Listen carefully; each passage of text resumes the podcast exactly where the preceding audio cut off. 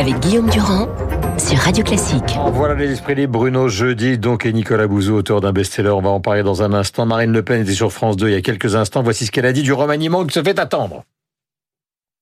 Coucou Marine Le Pen Ce qui m'intéresse, c'est qu'il n'y a pas de ministre de l'Intérieur aujourd'hui. Et ça fait des jours et des jours que ça dure et ça va encore durer des jours. Alors que la situation de l'insécurité est de plus en plus catastrophique. Mm.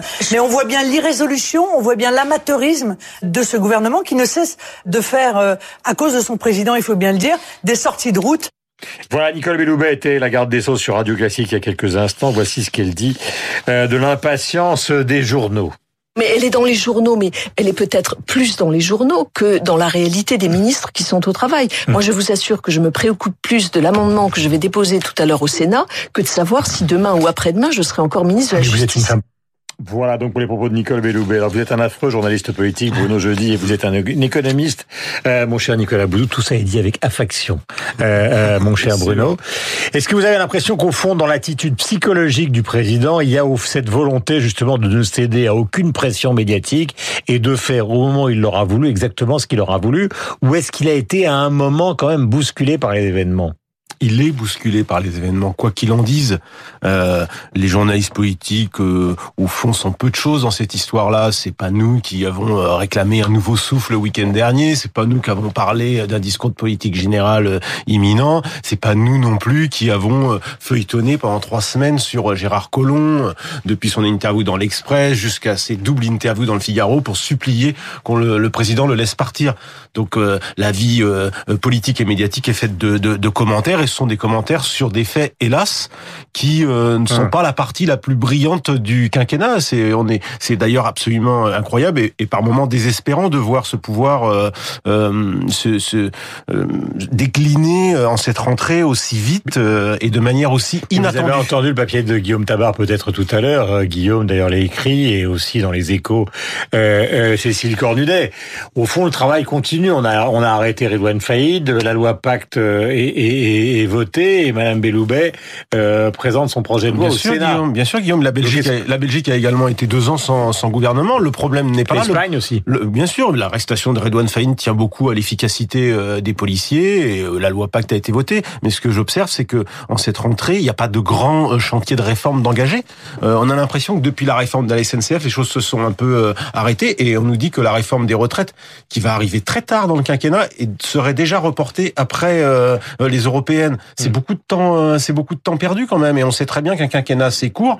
Euh, D'ailleurs, c'est toute le, la, la, question de, de, de, de, nos institutions où au fond, on a l'impression que le temps utile de gouvernance aujourd'hui s'est réduit à un an, mmh. un an et demi, ce qui n'est pas fait au début et rarement fait euh, dans la deuxième partie du mandat. Ouais, nous devrions maintenant solennellement mettre une symphonie de Beethoven, car la question va être fondamentale pour Nicolas Bouzou, qui est bien assis dans son siège.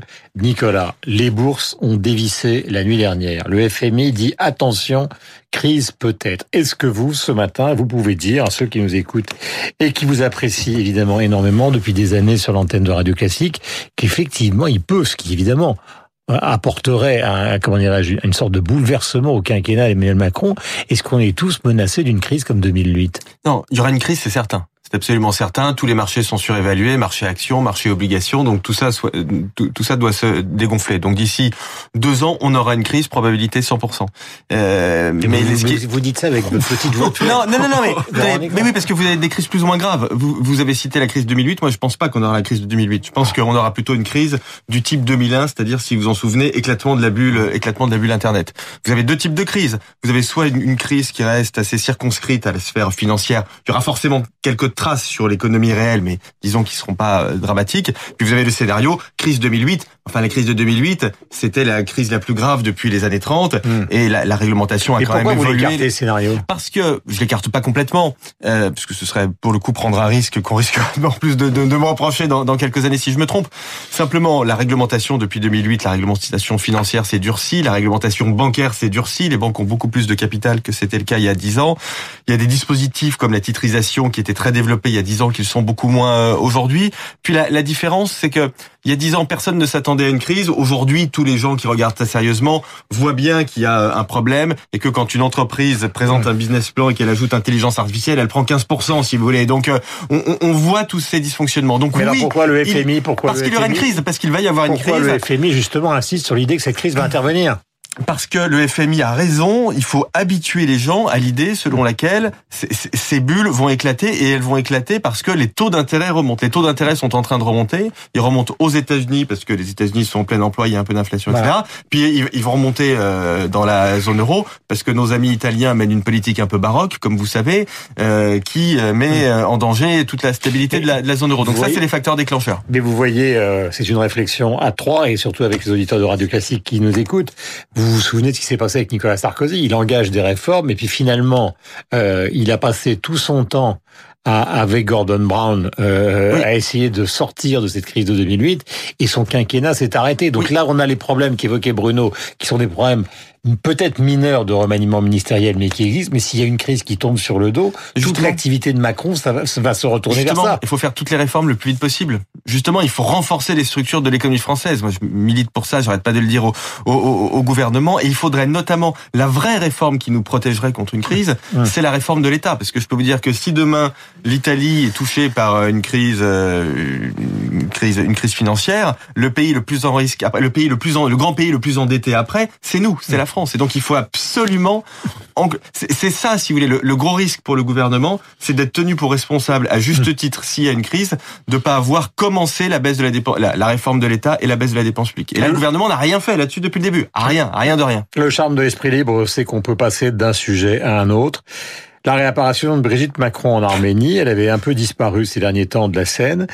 C'est une femme euh, que tout le monde a toujours décrit comme chaleureuse, intelligente et, et- et qui a joué un rôle, tout le monde le sait, considérable pour l'élection de son mari, cette fameuse élection par effraction.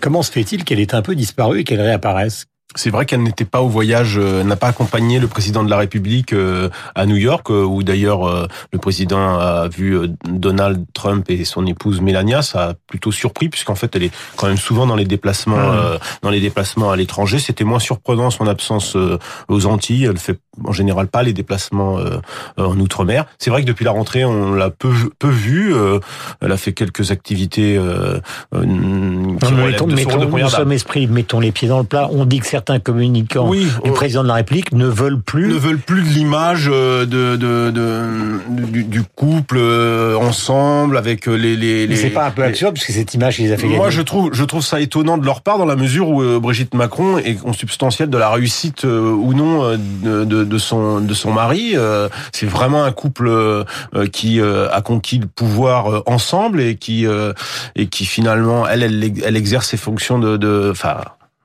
Voilà, c'est pas une fonction officielle, mais les Hmm. premières dames, euh, très euh, médiatisées, très attentives et très populaires à mon sens. Euh, je pense que c'est vraiment un atout pour lui. Or, euh, ses communicants préféreraient euh, de moins euh, qu'elle Hmm. soit un peu moins sur le devant de la scène. Question à vous, Nicolas Bouzou, avec le recul qui vous caractérise euh, par rapport au journalisme politique. Est-ce que Macron, par rapport justement à la France classique, serait un personnage euh, venu d'ailleurs, trop complexe, dit-on, c'est le dossier du coin Alors là vraiment, j'ai- Ou est-ce que tout ça est Non, une plus, absurdité Moi j'aime beaucoup le président de la République, donc j'ai aucun problème avec ça. Mais voilà, tous tous les fanatiques du président de la République qui nous expliquent que c'est un grand philosophe, un grand intellectuel ou un personnage complexe, non, c'est pas du tout ça. Emmanuel Macron, c'est quelqu'un qui est un pragmatique, qui a identifié à juste titre un certain nombre de problèmes et qui essaie de les, de les régler. Alors c'est très bien, mais politiquement ça pose un problème majeur, c'est qu'on comprend rien. C'est qu'il n'y a pas de sens, c'est qu'il n'y a pas de finalité, c'est qu'on est en permanence dans le pragmatisme. Donc on a des dysfonctionnements dans l'assurance chômage, on règle le problème de l'assurance chômage, dysfonctionnement de la formation continue, on, on change un peu la formation continue.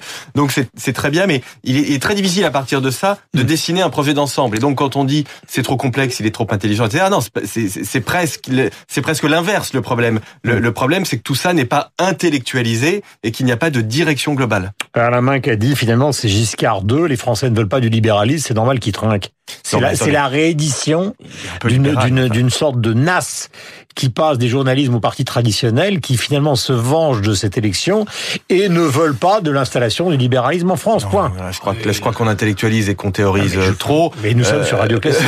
c'est le charme du débat public en France. Mais au bout d'un an et demi de pouvoir, tous les gouvernements connaissent et tous les présidents ont connu d'énormes d'énormes problèmes. Moi, moi, je, moi, j'ai jugé euh, avec beaucoup trop de sévérité, je me rends compte maintenant, le quinquennat de Nicolas Sarkozy sur le moment voilà.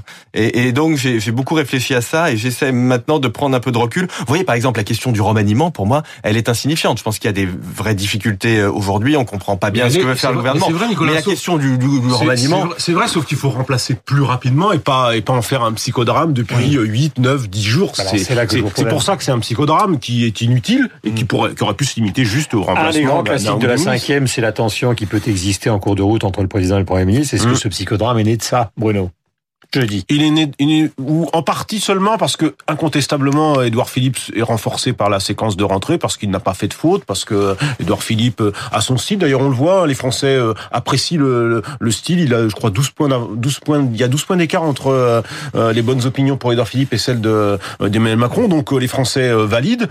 Je pense qu'Edouard Philippe, il a voulu pousser son avantage. Et puis lui, il a une vision assez globale et assez précise des ministres qui sont performants, de ceux qui ne le sont pas, de ceux qui sont fatigués, de bah, ceux qui devraient partir. Il y a eu l'évaluation. Et au fond, comme un, un, bon manager, il, il a fait l'évaluation des ministres. Et il y en a certains dont il estime que ce serait mieux qu'ils soient dehors. Mmh. Alors après, c'est le président qui décide. C'est ça la cinquième. Hein.